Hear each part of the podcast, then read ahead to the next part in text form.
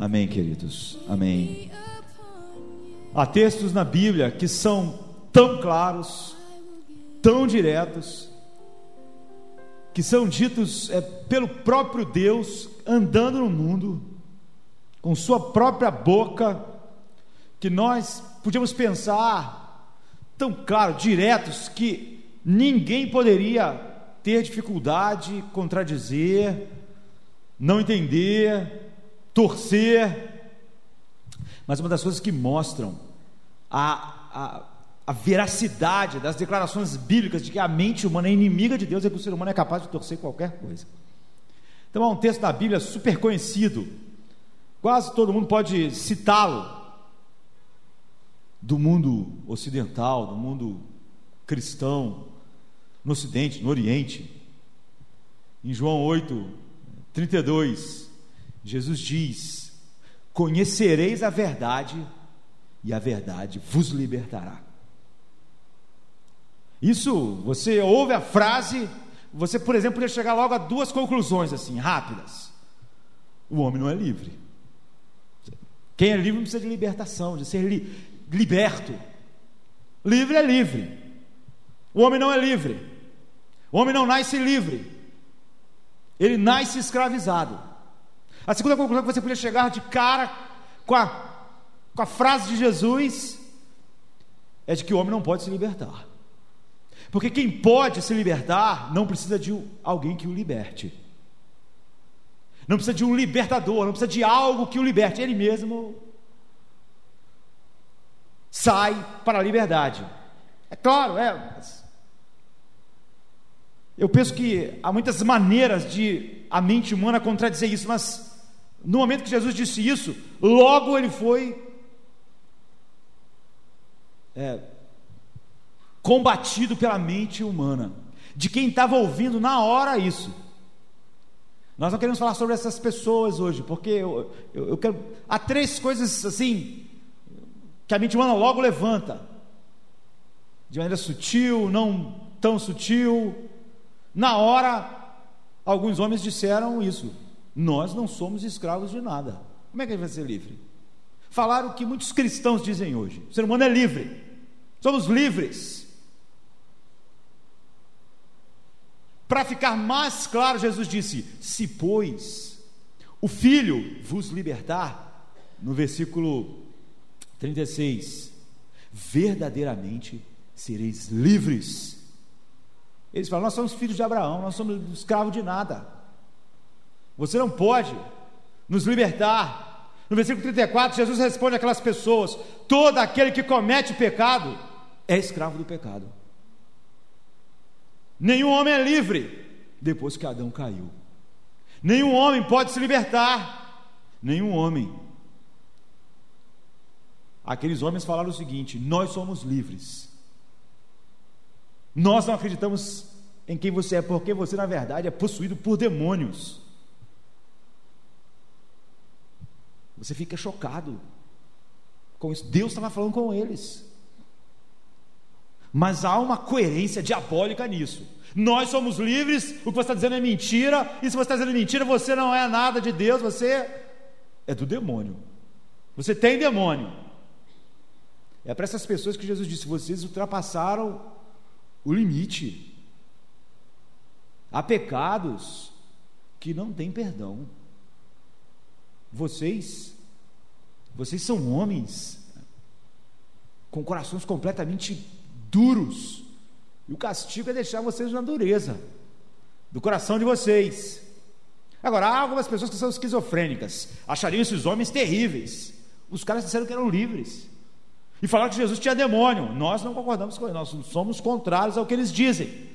Nós falamos o seguinte: eu acredito em Jesus, ele é o Filho de Deus, ele não mente nunca, mas eu sou livre.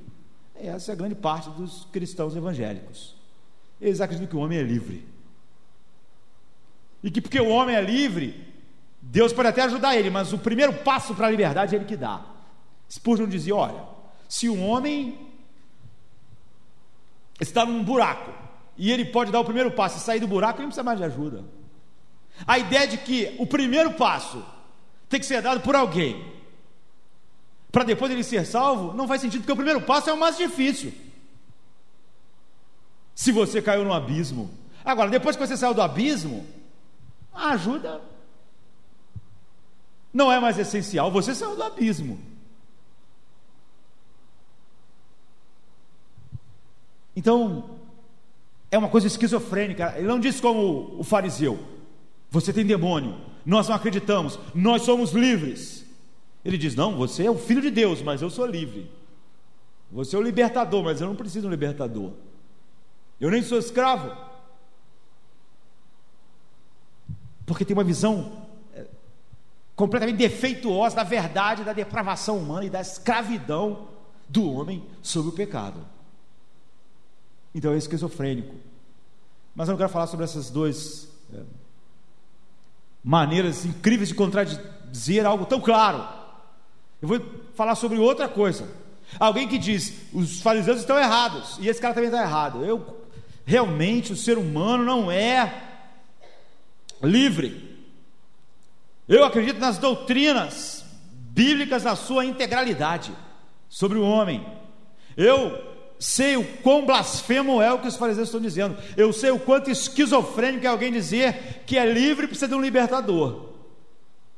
Que ele mesmo começa a se salvar para depois depender do Salvador. Eu não, isso é um absurdo. Eu acredito na verdade. Eu tenho fé nesta verdade. Mas eu não estou mudando. Eu não estou ficando livre. Essa é uma terceira via que eu tenho encontrado muitas vezes na minha vida. Pessoas que dizem, pastor, por que, que eu creio nas doutrinas da graça? Porque eu creio na verdade, porque eu defendo até a verdade, porque até eu combato o erro, mas a, eu não estou sendo mudado, eu não estou sendo transformado, eu continuo preso. Jesus tinha dito: Conhecereis a verdade, a verdade vos libertará. Se, pois, o Filho vos libertar, verdadeiramente sereis livres. Eu amo isso, eu concordo com isso, eu creio nisso, eu tenho fé nisso, mas eu não estou sendo liberto. Por quê? Essa pessoa, ela está num, num serviço de atendimento ao consumidor fazendo uma reclamação. Porque é assim, quando prometem coisas a nós que não funcionam, nós reclamamos. E as pessoas estão dizendo: Eu tenho a fé que a Bíblia diz, eu creio na verdade ela disse que eu seria livre, mas eu não estou ficando livre, não. Os, os pecados me escravizam. É, essa pessoa, de uma maneira é, absurda, olha para essa declaração, conhecereis a verdade, ela vos libertará. Se o filho vos libertar, vocês vão ser livres. E diz: Eu conheço a verdade, mas ela não me libertou. Ela podia chegar à conclusão óbvia. Se Jesus está dizendo a verdade. Se quem conhece a verdade é liberto e eu não estou liberto, se eu sou escravo das paixões e concupiscências, que todo ser humano nasceu escravo em Adão,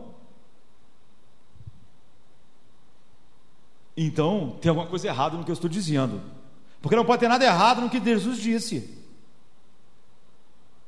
Então você vê quantas formas as pessoas têm de contradizer a palavra de Deus.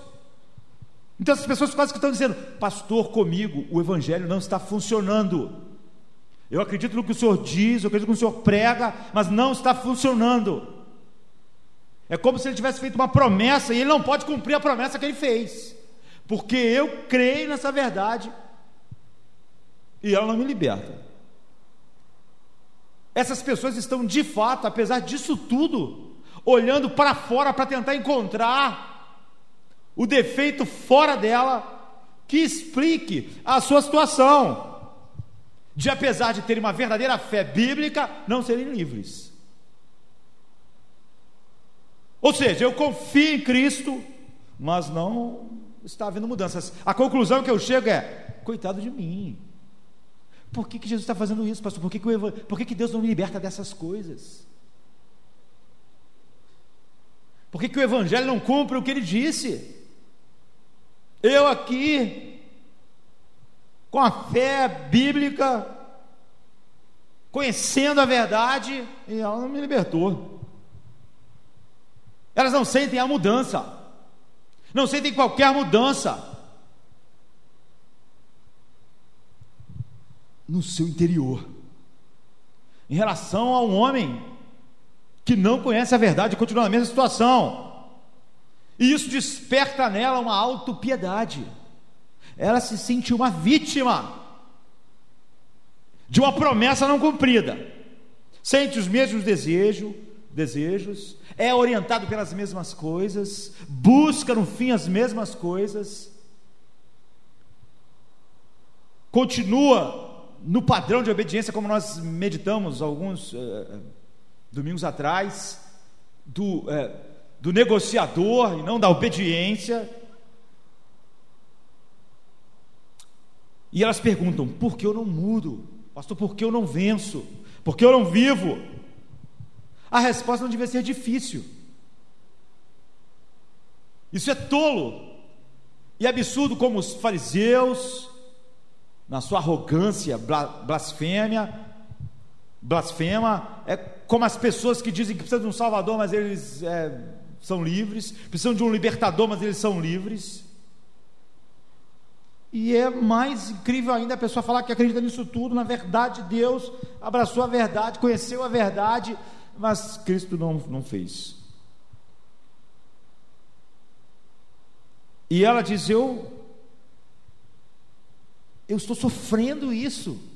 É como se eu estivesse sendo vítima de alguma coisa fora de mim, que não cumpre, não cumpre essa verdade. A resposta não devia ser difícil. Eu não estou confiando em Cristo, como ele disse, nem conhecendo a verdade. Mas eu prefiro imaginar que alguma coisa fora de mim está fazendo alguma coisa, está falhando de alguma maneira, de tal maneira que eu sinto dó de mim mesmo. Então eu pergunto por que nós não estamos confiando em Cristo?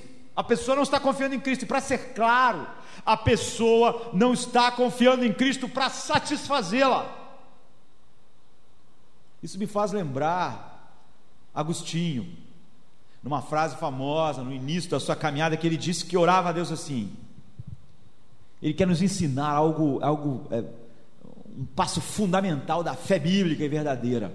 Ele disse que ele orava assim: Senhor, me faça puro, mas não agora. Me faça casto na vida sexual, mas não agora. Agora não, eu quero ser puro, mas não agora. Só depois, só no futuro. Ou seja, a pessoa pode estar confiando que Jesus veio ao mundo e acreditar e fazer Jesus veio ao mundo. Ele veio, ele andou aqui, ele, ele existe.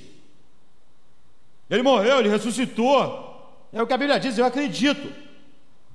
Ela pode acreditar que Jesus pode perdoar, mas é óbvio, é claro, que confiar e acreditar nisso sem a confiança de que Jesus é totalmente satisfatório, não é crer como a Bíblia diz que o homem que foi chamado por Deus crê.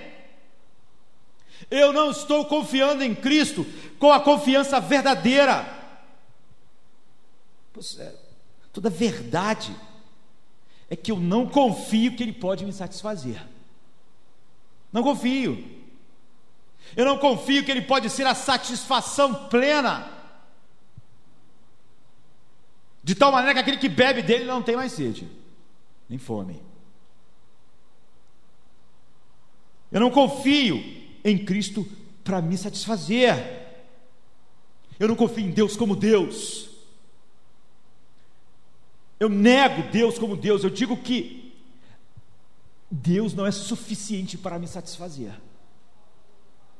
É isso. O homem natural é moldado todos os dias Cada dia que nós vivemos, dia após dia, pelas concupiscências do engano, ou seja, pelos desejos e pelas promessas de satisfação da mentira do pecado. E ele faz isso porque ele não confia que Deus pode satisfazê-lo. Deus não pode me satisfazer, eu tenho que ter aquilo. Eu tenho que andar como aquelas pessoas lá no mundo, eu tenho que andar, senão minha vida não vai ser uma vida plena. Ou seja, os desejos que controlam a minha vida sempre estão me moldando, me moldando. É por isso que o homem vai sendo corrompido, a Bíblia diz, pelas concupiscências do engano. Ele vai sendo moldado cada vez mais diferente de Deus, cada vez mais diferente de Deus, cada vez mais longe daquilo que ele foi criado para ser. E esses desejos são as coisas mais preciosas para mim do que o desejo de comunhão com Deus. Porque eu acho que aquela coisa vai me satisfazer, mas eu sei que aquela coisa vai romper a minha comunhão com Deus. E eu penso, a satisfação que isso me dá, vale a pena romper a comunhão com Deus. Porque isso me dá satisfação e Deus não pode me dar. Então eu estou confiando em quê? Para satisfazer a minha vida? Naquilo, e não em Deus. Eu não confio que aquele que come do pão não tem mais fome, nem sede. Eu dizer, esse pão é insuficiente, essa água também. Isso aqui me satisfaz. E eu quero, Cristo é maravilhoso, mas isso aqui rompe a minha comunhão com Ele. Isso aqui me satisfaz, Ele não me satisfaz tanto, então eu prefiro romper a comunhão com Ele. Porque o que nos satisfaz mais é o que nos molda. E a nossa escolha sempre é por aquilo que nos satisfaz mais. Portanto, é óbvio que eu confie naquelas coisas, naqueles atos, naquelas escolhas, para me satisfazer muito mais do que em Deus para satisfazer o meu coração. Mas essa não é a definição de crer em Deus, como a pessoa estava dizendo. Eu creio em Deus, eu creio na verdade, mas eu não mudo. Essa não é a definição. Quando eu creio em outra coisa, que pode me satisfazer mais do que Deus pode me satisfazer, o nome disso é idolatria. É isso que é idolatria. É confiar que existe algo sem ser Deus que pode satisfazer a minha vida. Essa é a mentira do Jardim do Éden. Acreditar que existe um Deus nunca foi um problema para Adão.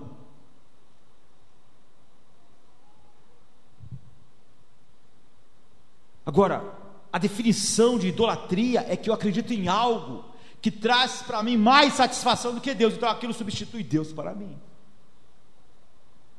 Então, eu estou rompido a minha comunhão com Deus, porque aquilo é mais prazeroso para mim do que a comunhão com Deus. E entre a comunhão com Deus e o prazer daquilo, o prazer daquilo para mim é mais satisfatório. A definição disso é idolatria e não de fé. É essa pessoa que está dizendo: Eu sou idólatra. E ela esperava que a idolatria a libertasse. Não pode. Porque ela chamou a idolatria de fé, de conhecer a verdade. O primeiro dos dez mandamentos é qual? Não terás outros deuses diante de mim. Êxodo 20, versículo 3. E qual é o último mandamento? Não cobiçarás. Êxodo 20, 17. O primeiro é: não terás outros deuses diante de mim. O último, não cobiçarás. No meio vem o recheio. Mas esses dois mandamentos são essencialmente o mesmo. Não terás nada, nenhum outro Deus para te satisfazer diante de mim. E o último, não cobiçarás nada para satisfazer você que não seja eu. E todos os outros mandamentos são só as fontes de tudo que eu cobiço, achando que me dá satisfação no lugar de Deus.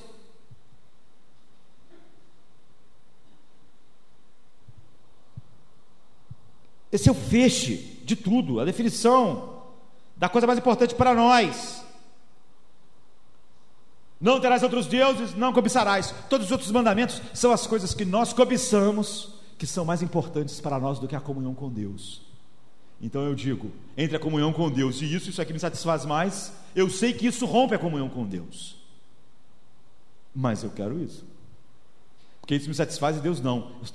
Essa é a definição de idolatria. É aquilo que ele proibiu. Eu faço deles deuses, dos quais eu retiro o meu prazer, a minha satisfação. Eu não nego Deus, mas eu penso e oro.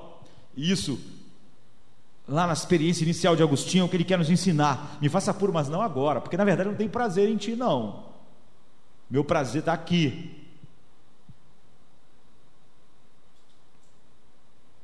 É isso que me dá prazer. Eu sei que isso vai quebrar a comunhão contigo, mas eu tenho que escolher o que me dá mais prazer. Ou seja, isso é idolatria, não é fé. Alguém não pode se sentir uma vítima por ser um idólatra, por desprezar Deus e dizer e tentar encontrar a razão fora de si, em vez de olhar para as palavras de Jesus de uma maneira clara e dizer: há um problema dentro de mim, e o problema sou eu. Dizer, por que não está funcionando? Por quê? Por quê? Desejar algo de uma forma que diminui Deus é pecado. Desejar algo e dizer que aquilo é maior do que Deus é o pecado horrendo de todo ser humano e de todos os seres humanos que já estão no inferno. É o pecado dos demônios. Desejar algo de uma forma que diminui a glória de Deus como tesouro supremo do coração, que me satisfaz é exatamente a definição do pecado e não da fé verdadeira. É a definição da cobiça. É o rompimento da verdade de Deus completamente. Daquilo que ele disse: Não terás outros deuses diante de mim. E daquilo que o último mandamento diz: Não cobiçarás. Isso não é a definição de fé, desejar algo que substitui Deus como a fonte do meu prazer, a definição de idolatria, de pecado, de, da ruína do coração humano. É ter outros deuses, é fazer das coisas deuses que nos satisfazem, no lugar do único que devia, de tal maneira que eu não posso abandonar. Não posso. A minha vida não será plena e nem satisfeita se eu deixar de fazer essas coisas. Então eu sei que isso rompe a comunhão com Cristo com Deus. Eu sei que Deus odeia isso, mas paciência. Quem é o Deus dessa pessoa? É isso. A cobiça é idolatria. É algo que eu não posso ficar sem.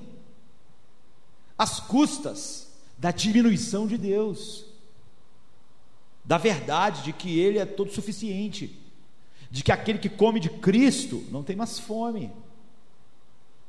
Então, Colossenses 3,5 diz assim: Mortificai, pois, os vossos membros que estão sobre a terra. De quem? De quem está em Cristo. A prostituição, a impureza, a afeição desordenada, a vil concupiscência, o amor ao dinheiro, que é idolatria. É idolatria. Quando nós não estamos satisfeitos é, em Deus, com tudo que Deus é, é para nós, o eixo da, das nossas é, demandas, dos nossos corações, tende para quê? Para afeição desordenada, para aquilo que é vil, para aquilo que Deus chama de concupiscência, para aquilo que Ele odeia. E os nossos corações apegados ao que é vil, acham o que é vil mais precioso que o Deus eterno. E se delicia no que é vil, de tal maneira que o que é vil é suficiente e satisfatório a ponto de eu preferir aquilo a comunhão e o desfrute de tudo que Deus é para mim. Então vamos pegar um exemplo comum entre muitos que nós podemos pegar. Você pode dizer, eu não consigo parar de fofocar, pastor. Não consigo. Fofocar é uma coisa que. Por que, pastor? Coitado de mim. Eu que conheci a verdade. Não consigo parar de fofocar. Ou então eu tenho ressentimento. Consigo. Por que, que Deus não tira o meu ressentimento? Porque isso acontece, pastor. Sou uma vítima dessas coisas terríveis e Deus não está fazendo o que Ele disse que quer fazer, quer me tirar dessas coisas todas. Quando eu fofoco, sabendo que aquilo rompe a minha comunhão com Deus, o que, que eu estou dizendo? é porque eu tenho mais fé na fofoca. E eu estou confiando muito mais na fofoca para satisfazer um prazer do meu coração do que Cristo pode me satisfazer. Então eu não posso viver sem aquilo, não consigo. A fofoca me traz um prazer maior do que a comunhão com Cristo. De tal maneira que eu sei que quando eu fofoco, Ele é desonrado e a comunhão é partida, mas vou fazer o quê? Isso me dá mais prazer. Então eu não posso matar isso. Não posso. Essa pessoa não está em Cristo. Ela não é livre. Isso não é ter fé em Cristo como algo que pode te satisfazer. Isso é ter fé que a fofoca pode te satisfazer mais do que Cristo. A ponto de você sabendo que a sua comunhão com Ele é rompida, você não pode parar. Você é escravo daquele prazer, da concupiscência, do engano, da mentira.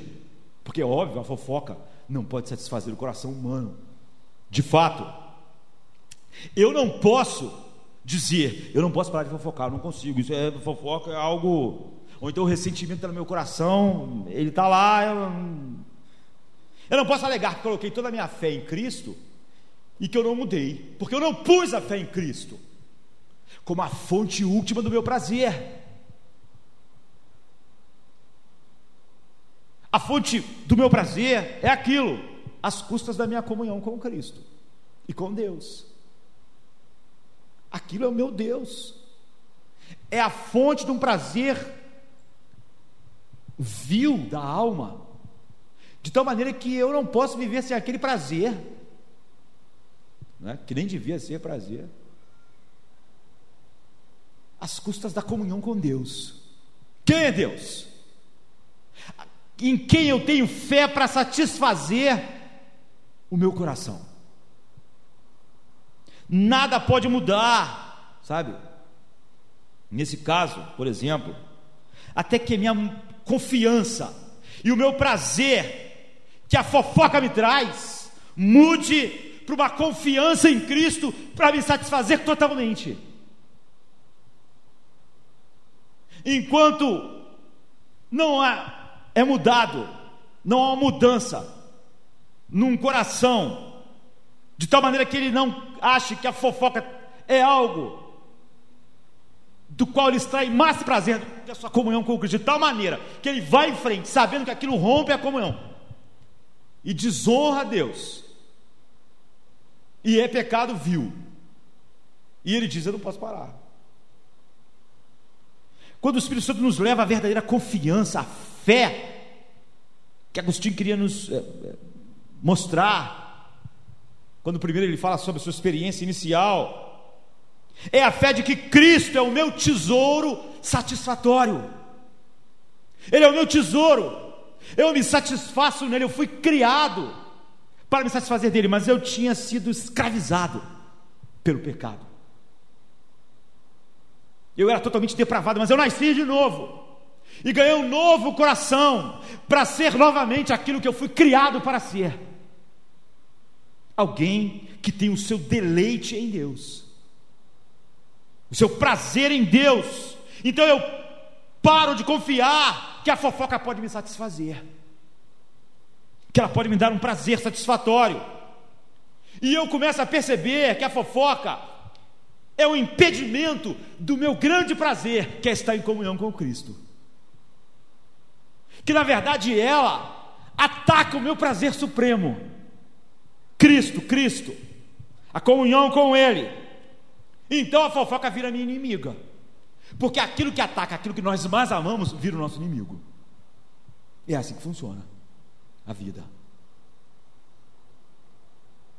Você não é capaz de matar alguém, até alguém entrar na sua casa e estar matando seu filho. Se você encontrasse aquela pessoa na rua, no restaurante, você diria: Eu nunca mataria essa pessoa. Mas se uma pessoa está matando seu filho, você vai lá defender o seu filho. E você se torna capaz de matar um ser humano, em legítima defesa da vida do seu filho. Por quê?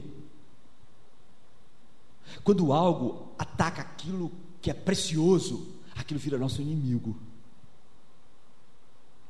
Então, quando eu percebo que o meu maior prazer é Cristo, e a fofoca ataca a comunhão e o prazer que eu tenho em Cristo, eu começo a ver a fofoca como uma inimiga. E, então Paulo diz: mortificai. Sabe? Ela vira uma inimiga e um pecado que eu devo matar. E eu tenho agora o sentimento para fazer isso. O desejo. por causa do meu prazer em Cristo.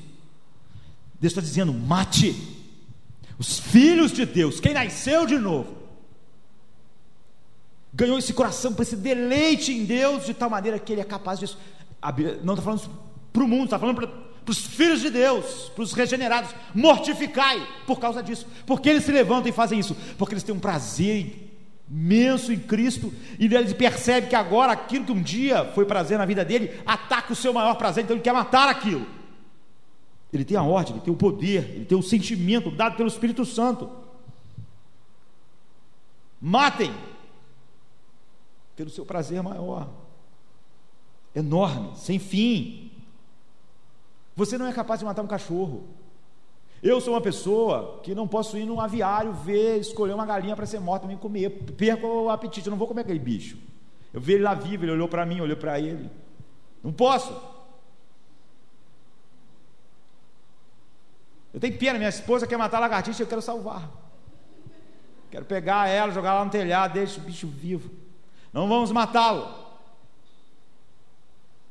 Eu não posso matar um cachorro, não posso matar um bicho, mas se esse bicho mesmo o meu cachorro que eu gosto muito, o frejar, atacar o Tomás e for matar ele, eu sou capaz de matá-lo.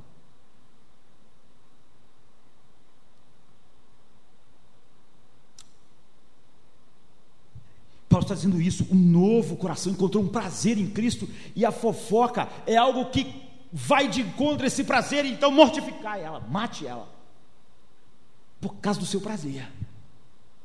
Então, quando você diz eu não posso, porque o prazer daqui é maior do que aquele, então eu mato aquilo para ficar com isso. É isso. Você não pode fazer isso e dizer eu conheci a verdade, amo a verdade. Você não amou a verdade, a verdade é a manifestação da, de Deus e tudo que Ele é em Cristo, do seu caráter. Ele odeia a fofoca. Isso é que me faz livre da fofoca. Se a fofoca me dá mais prazer do que Cristo, eu posso até abandonar a fofoca durante um tempo, mas o que eu amo é ela. Eu me sinto incompleto, feliz. Eu me sinto uma, sabe? Eu acabo voltando, voltando, voltando, voltando, voltando, e eu digo assim: por que, que eu não estou sendo liberto por, por Deus? Eu tenho fé, você é um idólatra. A sua definição é oposta da Bíblia, portanto, eu não posso alegar que pus toda a minha fé em Cristo e que Cristo não me transforma porque eu não pus a minha fé de que Cristo poderia me satisfazer totalmente, não existe. De tal maneira que eu tenho outras fontes de satisfação maiores e que eu acho que elas valem a pena romper a comunhão com Cristo. Um dos meios de graça fundamental para isso, para viver assim, é o que nós estamos fazendo esta noite. Os filhos de Deus, porque eles querem viver assim, amam viver assim, e têm esse prazer em Deus, eles meditam constantemente na palavra de Deus. E eles ouvem a pregação da palavra de Deus, para como o Salmo 119, 11 diz: Escondi a tua palavra no meu coração, para quê? Para ganhar dinheiro, para ter saúde, para me dar bem na vida. Escondi a tua palavra no meu coração, para não pecar contra ti. Essa ideia me é repugnante. E eu sei que tu estabeleceste um meio de graça, que é a tua palavra, que deve ser escondida no meu coração e que deve estar constantemente sendo colocada em mim, para que eu não peque contra ti. Então eu, eu abraço esse meio de graça. Escondi a tua palavra no meu coração para não pecar contra ti. Ou seja, a palavra me leva a uma plena satisfação em Cristo, a, a uma, uma visão de tudo que Cristo é de tal maneira que eu vejo a fofoca como um inimigo que ataca essa satisfação. Então, ao esconder a palavra assim no meu coração, eu faço isso para não pecar contra ti. Ela me leva a uma plena satisfação em ti que me faz vencer todo pecado, porque o pecado me promete gratificação, porque o homem, porque o homem, o, cada pecado, porque que ele é concupiscência do engano, porque ele é uma mentira. Ele sempre promete um prazer, uma gratificação. mas que não são nada, perto do prazer que eu tenho em ti. Eu sei que é uma mentira, eu sei que é um engano, não há nem satisfação, nem prazer. E eu medito na tua palavra, e cada vez mais eu vejo todas essas coisas mais claras, e cada vez mais minha satisfação em ti aumenta. E cada vez mais eu estou sendo levado a isso. Perto do prazer que tu és para mim. A fé bíblica transforma. Transforma como, querido? Transforma, não como um ato místico, você vem aqui, eu oro por você. Ela transforma fazendo de Cristo o teu tesouro supremo. E quando nós temos um coração no qual Cristo foi feito o tesouro supremo, nós somos livres. Ainda que num mundo de pecado. Por quê? Porque todo mais perto desse prazer vira esterco.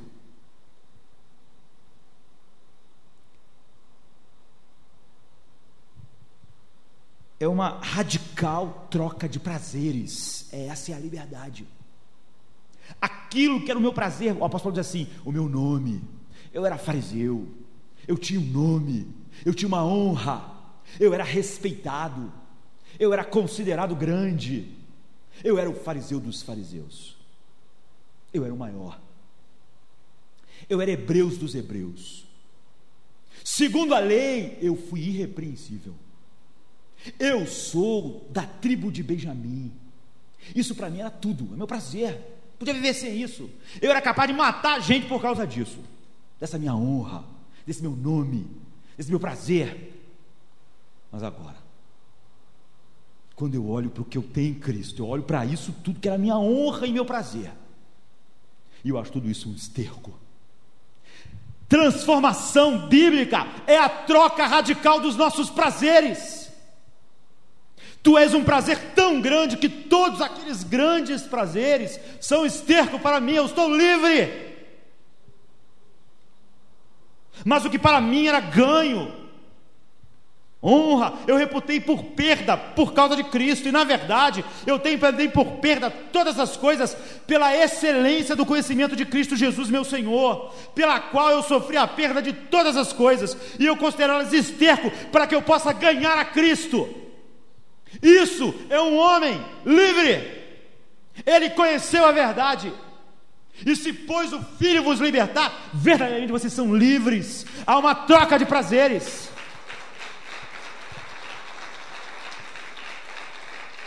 Mas o homem pode ter uma vida idólatra e dizer que acredita em Cristo, mas ele nunca creu, ele nunca teve a fé de que Cristo é totalmente satisfatório, nem mais do que a fofoca.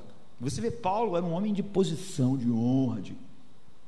mas as coisas mais vis, a pessoa acha que é mais fonte de prazer do que Cristo, então está disposto a romper.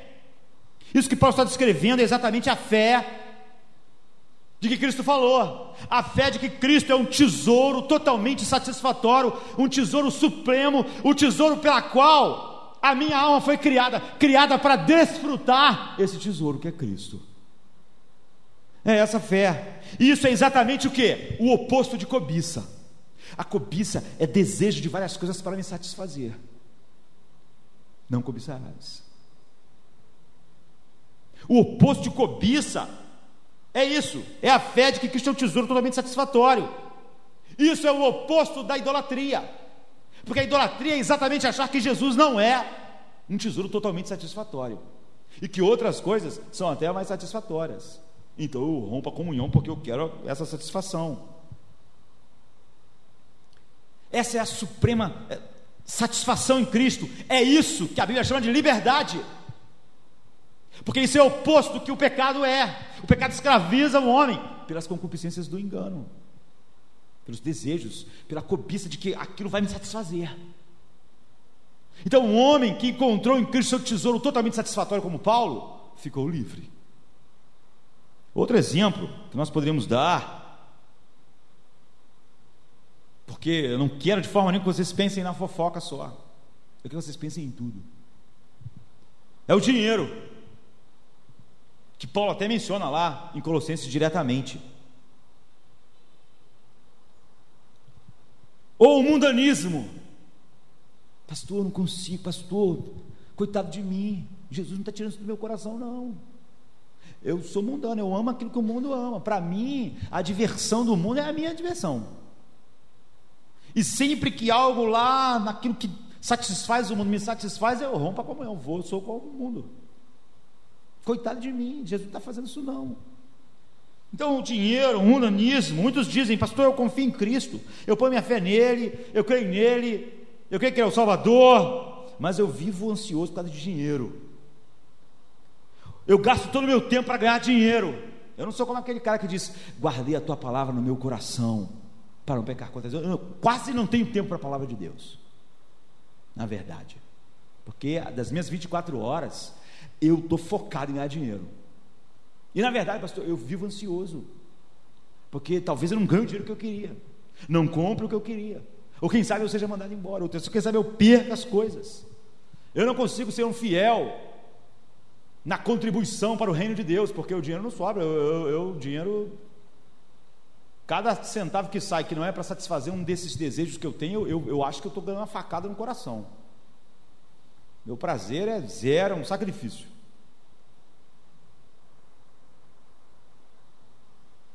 Mas a preocupação financeira, apesar de eu crer em Cristo, esse apego ao dinheiro não sai de mim, pastor. Por quê, pastor? Por que, que Jesus não tira isso de mim? É incrível a capacidade humana de rasgar a verdade de Deus e desejar que todos à volta sintam pena como ela mesma sente dela mesma, por simplesmente desprezar Deus por outras coisas.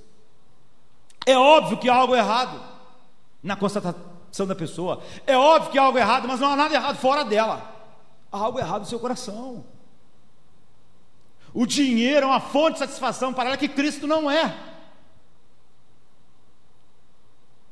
Ela não pode ter coisas, porque aquilo destrói ela. Quanto mais ela tem, menos tempo ela tem para Deus. E quanto mais ela não tem, mais ela vai gastar tempo para tentar ter, para não ter tempo para Deus.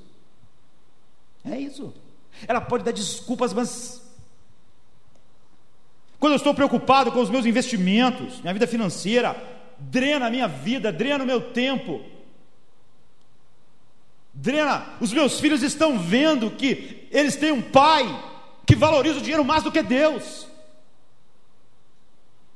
Como eu estava, quando eu estava apresentando, eh, junto com Paulinho, o João Victor, sabe, dizendo que Spurgeon disse, ensina o teu filho no caminho que ele deve andar, mas certifique que você está andando por ele. Mas os meus filhos estão vendo que eu vivo para o dinheiro, eu gasto tempo para o dinheiro, eu preparo ele na escola para ele ganhar dinheiro. Ah, eu, nada, Domingo, não, está cansado, tadinho. Você descansar. Segunda-feira, não, ele tem que aprender álgebra, matemática. Por quê? Porque ele vai ganhar dinheiro no futuro. Porque o futuro dele vai estar garantido. Vão lá, não, eu não quero ir para a escola. Não, você que isso, você vai apanhar, vai ficar de castigo, vai perder a mesada. Ah, eu não, eu não gosto, eu não quero para a Bíblia, não. Isso aí você decide depois se você vai querer ou não. Os meus filhos veem o evidente na minha vida. E aí eu falo, por que, que Deus não tira isso de mim? Essa ansiedade, essa preocupação dos meus investimentos. Quando a minha vida financeira drena, então a minha vida assim, e a minha vida é trabalho, trabalho, trabalho, trabalho, não porque eu acho que o homem deve ser útil, mas porque eu tenho que ganhar dinheiro. Então o dinheiro não só para nada. Eu nunca estou satisfeito. Spurgeon dizia: ó, se você não está satisfeito com o que você tem, se você tivesse o dobro, você não ia estar satisfeito. Se você tivesse o dobro, você não está satisfeito. E se você tivesse quatro vezes mais do que o que você tem, você não ia estar satisfeito. Porque se você não está satisfeito com o que você tem, você nunca vai estar satisfeito. Porque o problema não é esse. O problema não é esse. O problema é que eu estou confiando nos meus investimentos, no meu dinheiro, para proteger o meu futuro, para proteger os meus prazeres, para ser a fonte da minha alegria, a fonte do meu prazer, para me dar segurança, para me satisfazer. E eu não confio em Cristo para fazer isso. Eu penso como algo horrível ter Cristo sem isso. Então a minha vida é drenada para isso, e só de pensar em perder isso eu, eu perco o sono de noite. Agora, a comunhão com Cristo eu rompo, não, não tem importância. E depois eu digo, por quê? Por que Deus não tira a ansiedade? Eu não posso alegar que estou confiando em Cristo para satisfazer a mim totalmente. Ou seja, a declaração bíblica da fé, ao mesmo tempo que é, esse problema não me deixa. Eu não posso me colocar como uma vítima. A partir de então, eu não posso parar de me preocupar mesmo, porque nós ficamos desesperados quando pensamos que vamos perder a nossa fonte de alegria e prazer, nosso Deus. É por isso que Jesus diz: você não pode servir a Deus e ao dinheiro, você não pode. Você não pode ter dois deuses, ninguém pode. Você não pode ter a mim como Deus e Deus e o dinheiro como Deus. Orar para que Deus me dê paz, me livre da ansiedade nesta área da minha vida. Quando na verdade toda a paz para a vida flui de fazer de Deus o meu tesouro supremo, é ridículo, não vai acabar nunca isso. Nada vai mudar o fato, até que a minha confiança de que os meus investimentos, a minha vida financeira, dos meus filhos, vai satisfazer a mim. Nada vai mudar enquanto isso não for mudado, enquanto não houver a troca radical de prazeres. E confiar no fato de que Jesus é a fonte da minha satisfação plena. Então, quando isso acontece de verdade, a abundância de dinheiro não vai me afastar em nada de uma vida centralizada em Deus. De tudo que eu sou, incluindo meu dinheiro, ser para a glória de Deus. E se ele me faltar, também não. Então Paulo podia dizer: Eu sei ter abundância e sei também passar necessidade. Eu sei. Eu aprendi. Porque houve uma troca radical de prazeres. Essa é a fé bíblica. O que para mim era ganho, reputei por perda por Cristo. E na verdade, tenho também por perda todas as coisas, pela excelência do conhecimento de Cristo Jesus, meu Senhor. Sou escravo dele, pelo qual sofri a perda de todas as coisas e considero elas esterco. Quando eu estou nessa posição, pelo poder do Evangelho, o Espírito Santo me leva a sentir que Cristo é o meu tesouro totalmente satisfatório, que eu posso perder tudo menos Cristo, menos a comunhão com Ele, e que todas essas coisas rompem a comunhão. Eu posso dizer como o salmista: eu, eu medito, eu guardo a tua palavra, eu vou lá, eu vejo o que ela diz. Você não pode servir a Deus e ao dinheiro. Eu pego isso, eu, todos os dias eu tomo banho dessa verdade, para que eu possa não pecar contra ti, porque tu é o meu prazer supremo. E que proverá tudo o que eu preciso na vida, enquanto eu tenho um deleite completo em Ti. Então nós chegamos em assim em Lucas 12, 31, quando ele diz: Buscai o reino de Deus, todas as coisas vos serão acrescentadas. Elas vão ser acrescentadas. O que você está buscando é o reino de Deus. Ao chegar aqui, eu não deixo de trabalhar, de criar meu filho, minha família, minha família, de comprar o que é necessário, mas eu estou liberto da preocupação das prioridades do dinheiro como meu tesouro, do meu tempo, de eu aumentando cada vez mais, até que eu trabalhe 16 horas por dia e faça mil cursos, sempre na possibilidade de ganhar mais dinheiro um dia, na esperança da satisfação que isso vai me trazer, sendo enganado, enganado, enganado até a morte, para descobrir no fim de que aquilo tudo era concupiscências do engano, da mentira, que o pecado é exatamente prometer uma satisfação além daquilo que Deus pode ser para mim como meu tesouro supremo e não me dar nada, para que eu acabe a vida vazio da única coisa que era importante. Portanto, jamais eu posso alegar que confiei em Cristo de todo o meu coração e não houve uma mudança da ansiedade que eu tenho a respeito do dinheiro e da minha vida em relação ao dinheiro, porque de fato eu estou confiando em outras coisas como fonte da minha satisfação e não em Cristo como algo totalmente satisfatório. Eu sou um idólatra. Paulo diz a avareza, que é idolatria. Ou seja, o nome disso é idolatria, não fé. Nós não podemos pegar o nome de o que é idolatria, chamar de fé e depois reclamar por que, que é idolatria, que eu estou chamando de fé, não me liberta, como se eu fosse uma vítima. Aplique isso ao mundanismo, aplique isso a qualquer coisa na vida do homem. É isso que eu estava dizendo. Se pois o Filho vos libertar, verdadeiramente vocês serão livres. O único caminho de ficarmos livres das pragas, como quantas, todos nós tivemos terreno com, com tiririca, aquilo é terrível, você capina, cresce logo depois, porque ela tem umas batatinhas, se não tirar não adianta, elas crescem, e aquilo cresce muito rápido, tem um trabalho danado, daqui a pouco elas estão lá, porque tirar de si é inútil. A pessoa deixa algo, deixa algo fundamental, o poder da vida daquela, daquele mato. E ele cresce. Aquilo continua sendo. Por que, que a pessoa deixa isso na sua vida? Porque aquela continua sendo a fonte da sua satisfação. Ela volta então, e volta, e volta, e volta. Ela pode fazer umas capinas. Está lá, a batatinha é a fonte da minha satisfação. Aquilo cresce, cresce.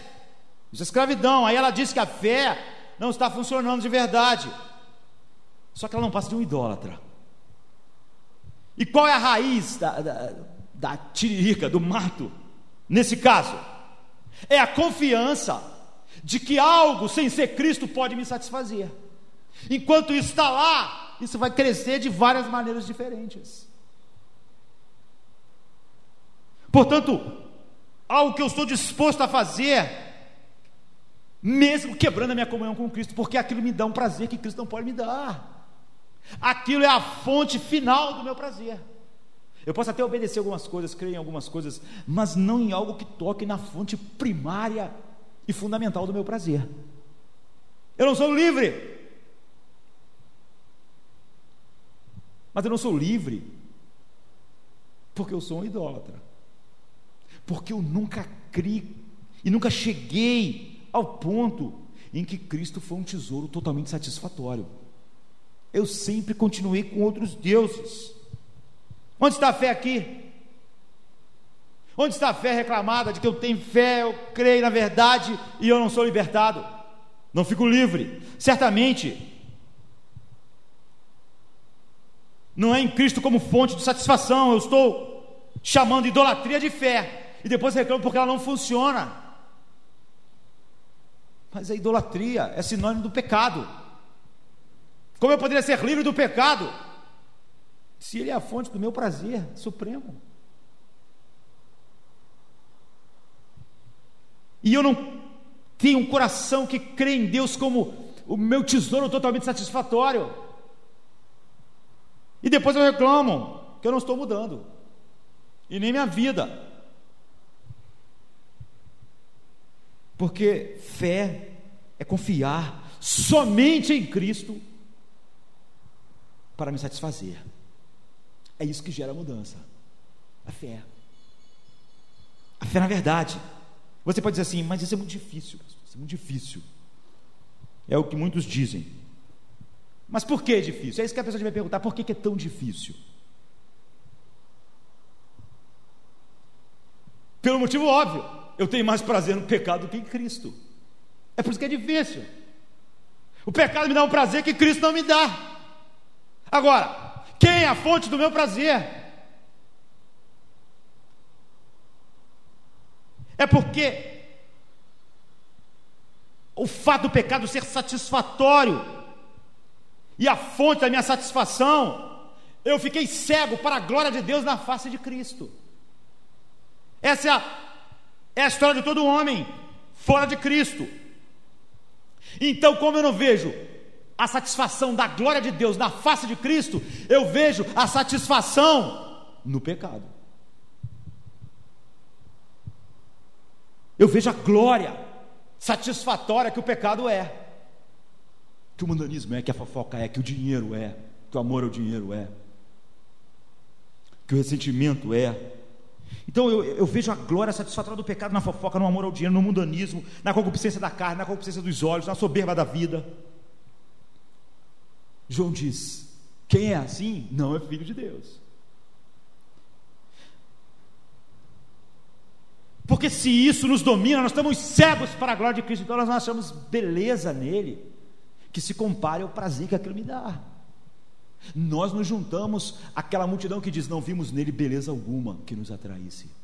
Eu vejo isso na fofoca, vejo no dinheiro, vejo no mundanismo. Mas não podemos alegar então que eu confiei nele de todo o coração, que meu coração está nele, porque não está. Porque nós somos cegos para a glória de Cristo. E quando nós somos cegos para a glória de Cristo, nós somos como todos os homens que só têm vista para a glória do pecado. De tal maneira que abandonar o pecado se torna uma loucura, uma tolice. Porque eu abandonaria algo que me faz feliz e que me promete a satisfação que eu vejo que pode me satisfazer mesmo. Mesmo que aquilo seja, vai ser puxando a cordinha e eu nunca fico satisfeito mesmo, mas eu, eu sinto que aquilo vai me satisfazer. Eu não posso que confiei nele porque não confiamos. Então o apóstolo Paulo diz em 2 Coríntios 4, 6: Porque Deus que disse que das trevas resplandecesse a luz, é quem resplandeceu em nosso coração para a iluminação do conhecimento da glória de Deus na face de Cristo. Isso é conversão. É o conhecimento da glória de Deus na face de Cristo. Isso faz eu não ver glória nenhuma no pecado. Mas se eu não vejo, não tenho o conhecimento da, da glória de Deus na face de Cristo, eu consigo ver a glória do pecado. Devemos clamar pela experiência real. Então Paulo diz: o que, que acontece? Mas quando se converterem ao Senhor, porque qual é o problema que ele diz? É o véu. Paulo diz: o problema é o véu. O véu sobre todos os seres humanos, até sobre esse que diz que acredita em Cristo, com uma definição de idolatria chamando de fé, Paulo diz: por que, que eles não veem a glória de Deus na face de Cristo? Por causa do véu. Tem o um véu que tapa seu rosto para a glória de Cristo. Essa é a definição de todos os homens sem Deus. Eles não têm um véu, eles veem a glória do pecado, mas eles não veem. Mas Paulo diz assim: Mas quando se converterem ao Senhor, então o véu se tirará. Tira o véu. O véu que não deixava eu ver a glória de Cristo. Então Paulo diz: Ora, o Senhor é Espírito, e onde está o Espírito do Senhor, aí a liberdade. Porque ele tira o véu, você vê a glória de Deus na face de Cristo. Então você fica livre, porque ao ver a glória de Deus você vê a mentira do pecado. E ele continua. Nós estamos em 2 Coríntios 3, 16 a 18. Mas todos nós, todos nós quem? Os que se converterem, ele disse antes, mas quando se converterem, o Senhor então, ao Senhor, então o véu é tirado. É sobre isso que ele está falando. Mas todos nós, esses que o véu foi tirado, foram regenerados. Novo coração. O véu tirado viu a glória de Deus na face de Cristo. Então eles começam. Eles veem o tesouro satisfatório que Cristo é. Então eles começam a ser o que o apóstolo Paulo era. Perdi tudo por amor dessa glória. Mas Agora que eu vejo que o véu foi tirado, antes eu achava aquilo maravilhoso. Mas o véu foi tirado, eu vi a glória de Cristo, perto da glória de Cristo, aquilo ali, sinceramente, para mim é esterco. Mas todos nós, os regenerados, com o rosto descoberto, refletindo como um espelho a glória do Senhor, ou seja, tirou o véu, vi a glória do Senhor, o que, é que acontece? Nós que vimos a glória, como um espelho, começamos a refletir a glória de Deus, que nós estamos vendo na face de Cristo. Mas todos nós, como um rosto descoberto, refletido como um espelho a glória do Senhor, somos o que? Transformados. Vamos sendo mudados de glória em glória. Como? Em que? Na mesma imagem de Cristo. É isso, esse é o Evangelho. Ele funciona. Essa é a fé. Ver a glória de Cristo é a grande necessidade do coração. Essa é a obra do Espírito Santo. Quando nós vemos, nós somos transformados de glória em glória. Somos transformados. Não existe gente regenerada que não está sendo transformado de glória em glória. Caminhando em direção a tudo que Cristo é, ou seja, temos uma transformação gradual, mas sempre crescente. Não é instantânea, mas é verdadeira e crescente. Então é óbvio que a fé bíblica transforma. Não que a luta cesse. Paulo diz assim: eu esmurro a mim mesmo. Mas por que você se esmurraria? Porque aquilo, a fofoca, agora é vista como uma inimiga. Você, tu, agora você esmurra, você mortifica, você mata pela comunhão com Cristo. Todos os pecados viraram seus inimigos e não suas fontes de satisfação do seu coração. Porque a alegria de contemplar Cristo é infinitamente maior do que qualquer outra alegria que o pecado enganosamente promete. Então o Espírito vai tirando o gosto de todas essas coisas que você tinha confiança para te satisfazer, levando a Cristo como fonte de toda satisfação, o que torna impossível você viver como o mundo. Impossível. É por isso que João diz: todo aquele que é nascido de Deus vence o mundo. Porque houve uma troca radical de prazeres. Se aquela pessoa tem prazer em algo e eu tenho um prazer em algo oposto, como é que nós podemos andar pelo mesmo caminho? Se o que ela ama eu acho esterco, e o que eu amo ela acha loucura, como é que nós podemos andar com o mesmo Senhor em nossas vidas? Se aquilo que para mim é uma glória, para ela é um horror, então nós não podemos mais andar. Então Paulo diz: que comunhão há entre a luz e as trevas? Que comunhão? Que semelhança? Em que ele se parece? Pense em alguma semelhança entre as trevas e a luz. O que mais poderia levar as pessoas a serem mártires? O que mais poderia levar as pessoas às fogueiras, aos leões, a ver seus filhos sendo assassinados? Um prazer muito maior do que a vida pode dar, do que os filhos podem dar, do que a família pode dar, do que a vida com tudo que ela tem, um prazer tão grande que você diz: podem me queimar, podem me jogar aos leões. Vocês não estão matando o meu prazer, a satisfação final da, da minha vida. E eu posso todas as coisas agora naquele que me fortalece. Nada me separará do amor de Cristo, nada, nem a morte, nem a aflição, nem os leões, nem a fogueira, nem a doença. Eu estou certo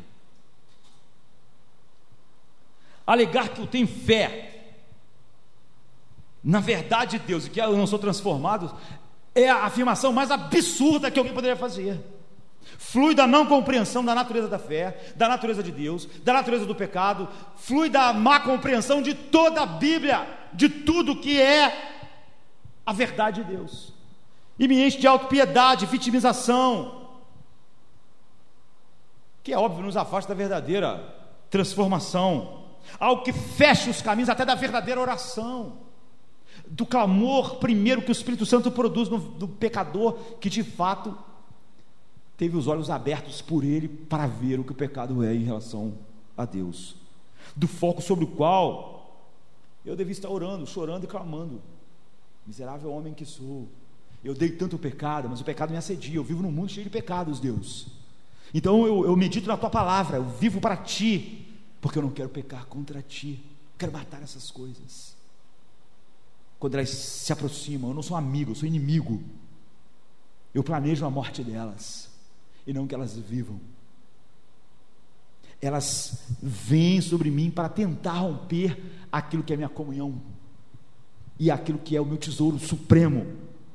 É a satisfação em Cristo que nos faz sal e luz do mundo. Quem não, não tem satisfação em Cristo assim é trevas. Jesus diz assim em Mateus 5, 11 e 13. Eu vou já encerrar, eu não disparei o cronômetro hoje. Bem-aventurados sois vós quando vos injuriarem e perseguirem. Como alguém pode ser feliz assim? E mentindo disserem todo o mal contra vós por minha causa. Exultai e alegrai-vos, por serem maltratados, mortos, porque grande é o vosso galardão nos céus. Porque assim perseguiram os profetas que foram antes de vós. Vós sois o sal da terra. Você vê o que é ser o sal da terra? É ter uma satisfação tão grande em Cristo que chega a esse ponto. Vós sois o sal da terra, e se, e se o sal for insípido, ou seja, se você diz que é sal, mas você não tem essa satisfação a ponto de exultar no sofrimento total por causa do prazer que é Cristo, então, com que se há de salgar? Para nada mais presta, para nada mais presta, senão para ser lançado fora e ser pisado pelos homens. Porque antes, você vê, a questão era o prazer do pecado, concorrente com Cristo, mas isso, os prazeres da comunhão com Cristo se levantam contra eles, de tal maneira que agora, Deus, Jesus não está falando de prazer, está falando de sofrimento. Não é só que o prazer é um problema para mim, nem o sofrimento é mais um problema. Eu exulto num sofrimento que mostra a glória de Cristo. E assim ele diz: vocês são sal, porque esse é o contexto. Bem-aventurados sois, vós, quando vos perseguirem, alegrai-vos, exaltai, porque o sal, vocês são sal, isso é ser sal. Esse viver em Cristo se torna absolutamente natural, incrível, de tal maneira que você ilumina a escuridão do mundo, é o que ele está dizendo, e você salga naturalmente o ambiente onde você está, porque você se alegra até no sofrimento, por amor, a sua fonte de prazer absoluta. Nisso, a mudança diária se impõe. Então ele diz em Marcos 9, 47 e 50: Se o teu olho te escandalizar, lança-o fora.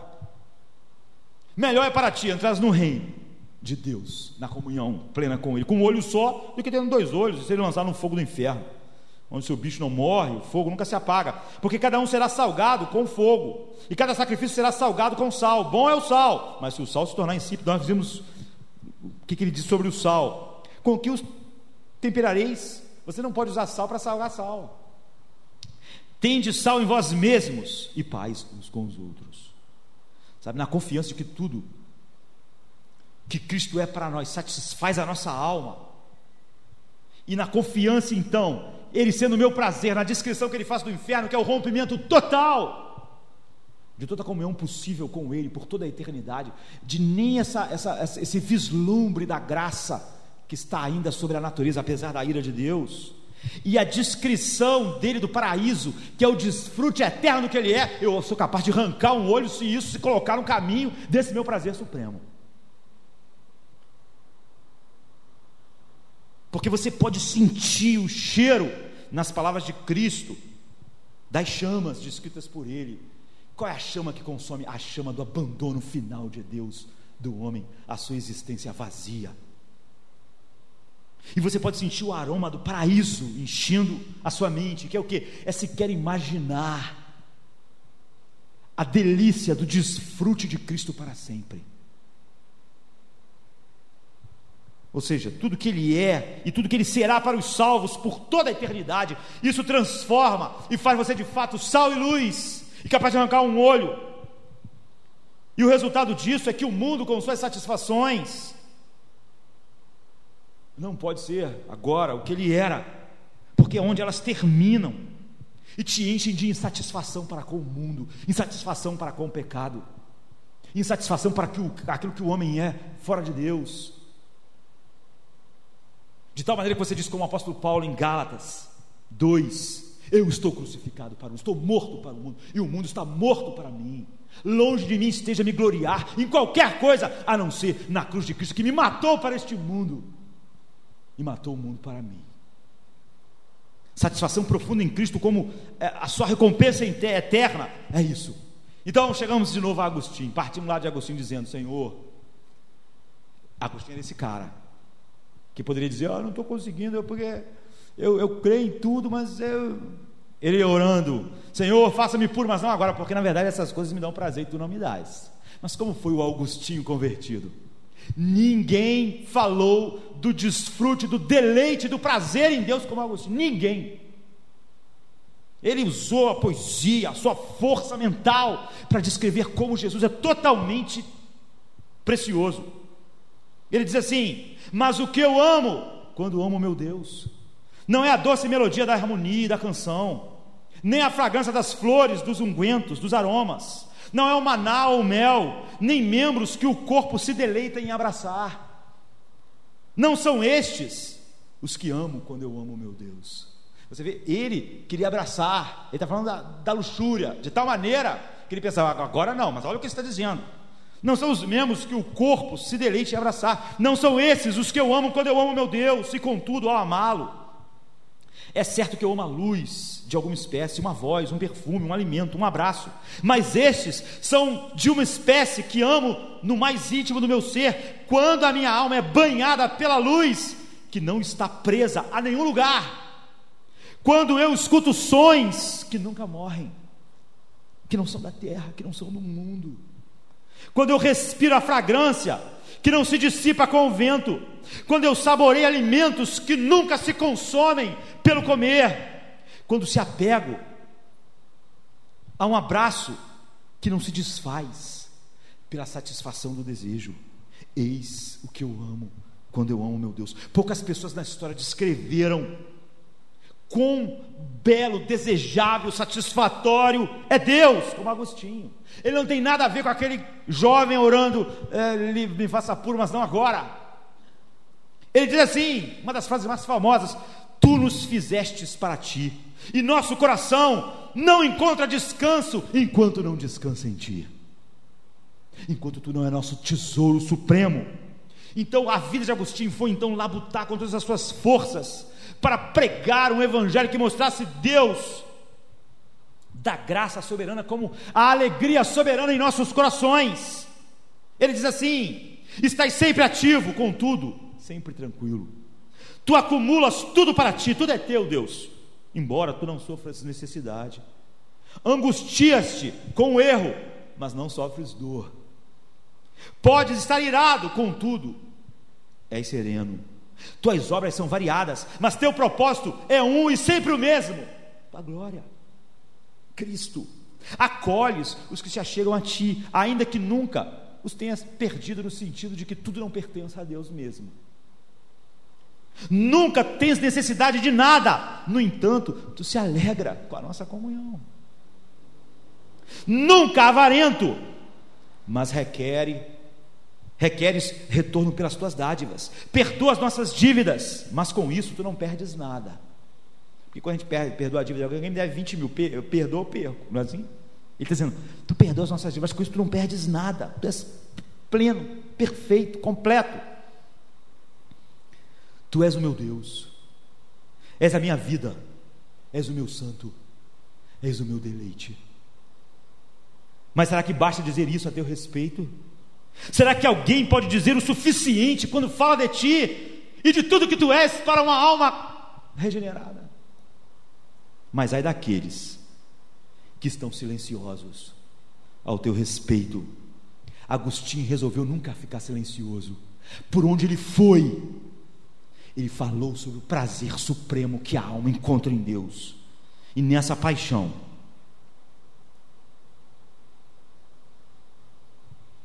ele disse: Pode alguém dizer o suficiente sobre o prazer que se encontra em Deus? Pode alguém com palavras dizer o prazer supremo que Deus é para nós? Isso é Evangelho, isso é liberdade. Jesus disse: Se o Filho vos libertar, verdadeiramente sereis livres. Vamos ficar de pé, em nome de Jesus.